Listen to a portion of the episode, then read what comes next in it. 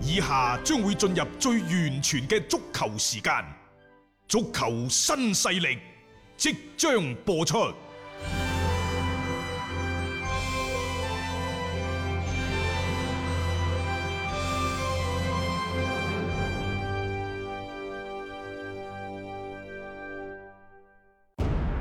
足球場，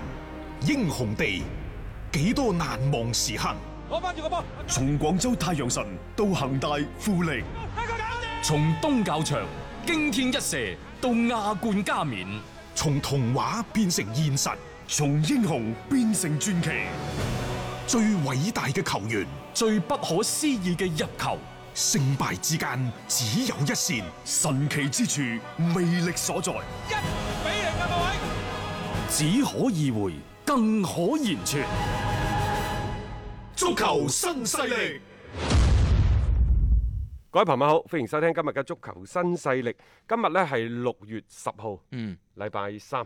誒、西甲呢，就聽日先開始嘅，誒，聽晚或者叫後日凌晨啦，就會有西維爾打比。但係咁，從聽日開始一直到八月二號，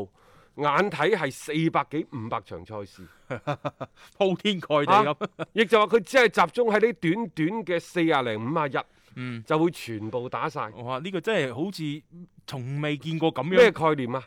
等於一日十場，嗯，仲係計一啲主流嘅聯賽啫喎，係啊，都未計你嗰嗰啲啲。其他嗰啲咩二打六北嗰歐啲賽事等等啊嚇。仲有你未知七月嗰七月份嘅時候，中超幾時翻嚟？係所以即係前一排你冇波睇，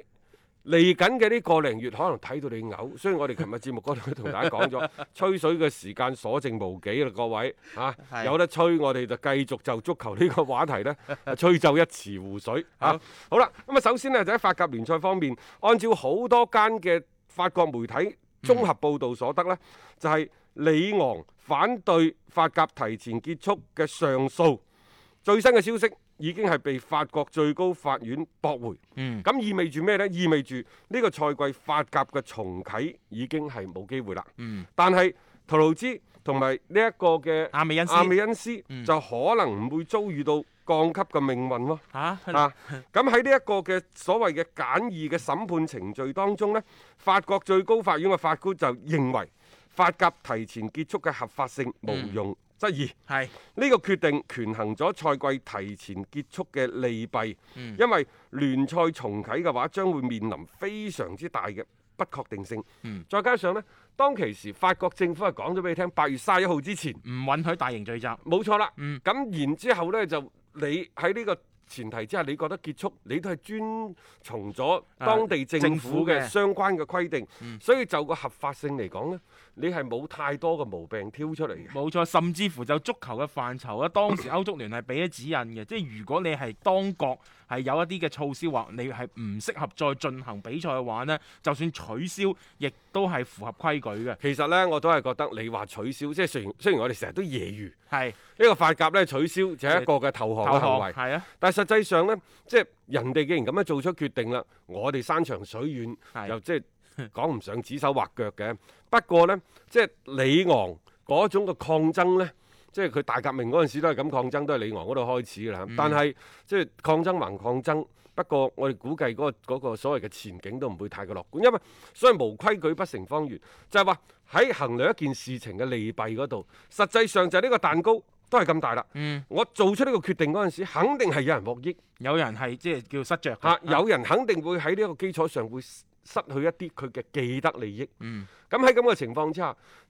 咁你可以去抗爭。係冇錯，你都預咗會有呢啲抗爭嘅你聲音，企喺某一個局域去睇呢，你企喺李昂嘅角度去睇，嗯你係覺得哇呢、個非常之唔合理。係你企喺大巴黎、企喺馬賽等等嘅角度睇，OK 啊，冇問題啊，就係 咁啦。反正都係咁嘅啦。嚇，亦就話你唔同嘅角度睇問題，你肯定就有唔同嘅睇法。但係如果你從全局嘅角度出發呢，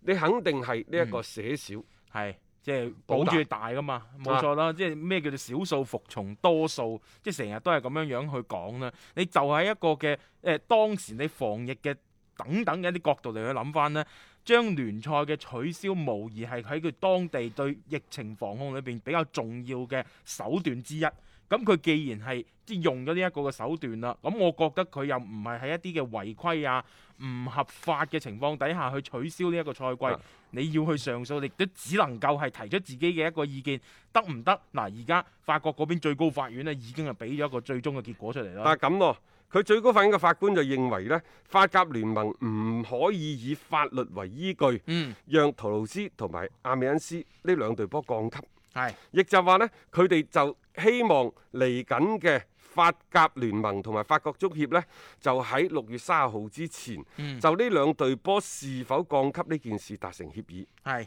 亦就係、其實法官就認為，喂，你好似降級啊，有啲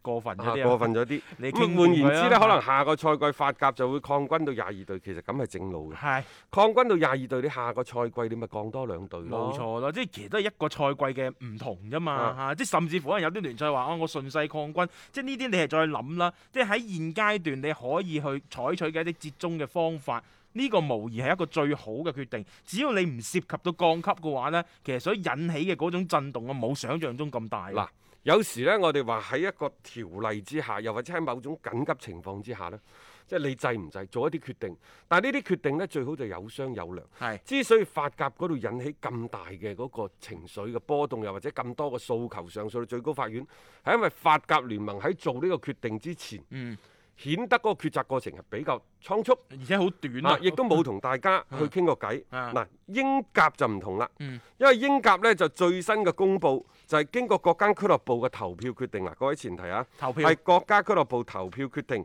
咁呢個投票你唔可能廿四間英甲球會全部百分百通過㗎。啊嗯最好嘅辦法就遵循三分之二啦。係咁呢，佢哋已經係經過投票之後決定呢本賽季英甲嘅常規賽，嗯即係嗰四十六輪賽事就全部結束結啦束。晒嚇，咁英甲係採取咗場均積分嘅方式嚟決定最終嘅排名，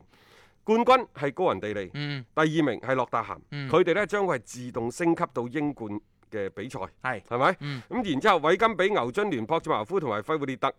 啊費列活特你哋自己打附加就會賽係打附加賽，亦就係三對六、四對五，即係然之後一場過即。係揀揀嗰個一個名額出嚟啊啊咁然之後，撐美爾、修安聯、保頓就嗯降到英乙，係咁啊！嗱，呢個人哋係投票決定啊噶嘛啊英。甲係嚟咯。咁英冠嗯，呃我估計都可能會停誒、。